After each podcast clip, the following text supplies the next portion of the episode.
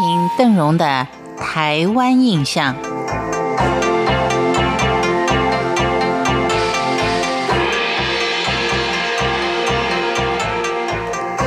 当我们在提到澎湖的历史的时候，一定会先想到荷兰人，因为在澎湖揭开了兵灾人祸的，就是荷兰人。在西元一六零四年。在荷兰维马朗舰队想要航行到广东附近，但是途中遭遇了东北强风，转到澎湖避风。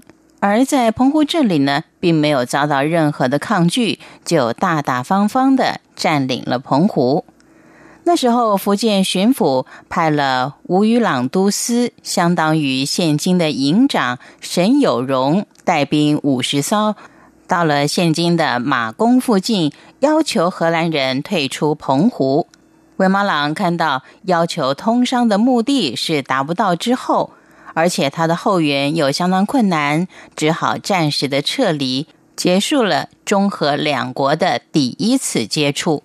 这次的入侵就在一个比较平和的气氛下化解了。而在西元一六二二年，荷兰人在印尼雅加达设了东印度公司，企图跟西班牙、葡萄牙争夺亚洲的海上贸易，并且跟中国通商。于是就派遣了雷尔生率了舰队，想夺取葡萄牙所占据的澳门。但是失利之后，退而求其次，就第二次的强占了澎湖的妈公港。在那个时候。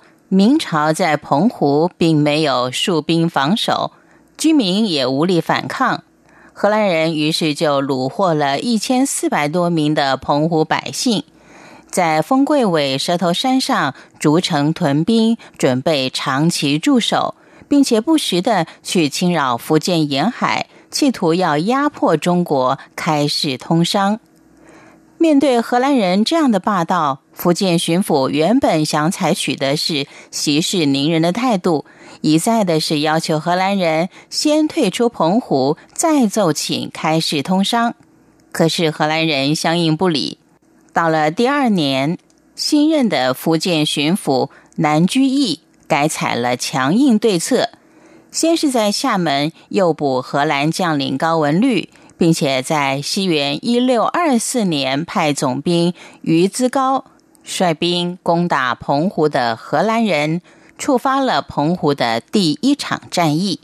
在这一次战役当中，明朝的军队是由白沙海港登陆，先攻毁了瓦通荷兰炮台，在南进妈宫奥红木城，前后一共增兵了三次，一路从龙门、太武山一直到达文澳。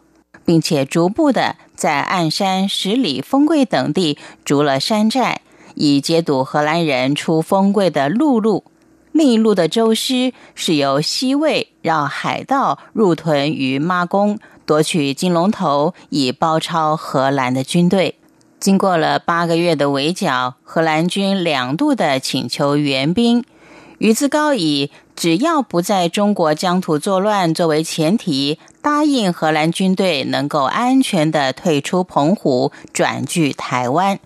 荷兰人的这一役虽然失利，却意外的获得台湾作为远东的根据地。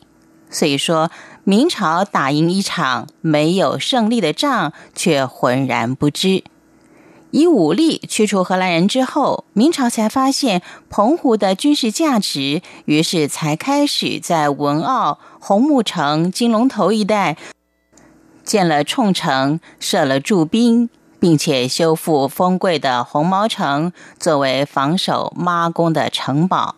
以上是邓荣在今天的台湾印象当中为您介绍台湾跟荷兰人第一次的澎湖之争。感谢您的收听，我们下回见。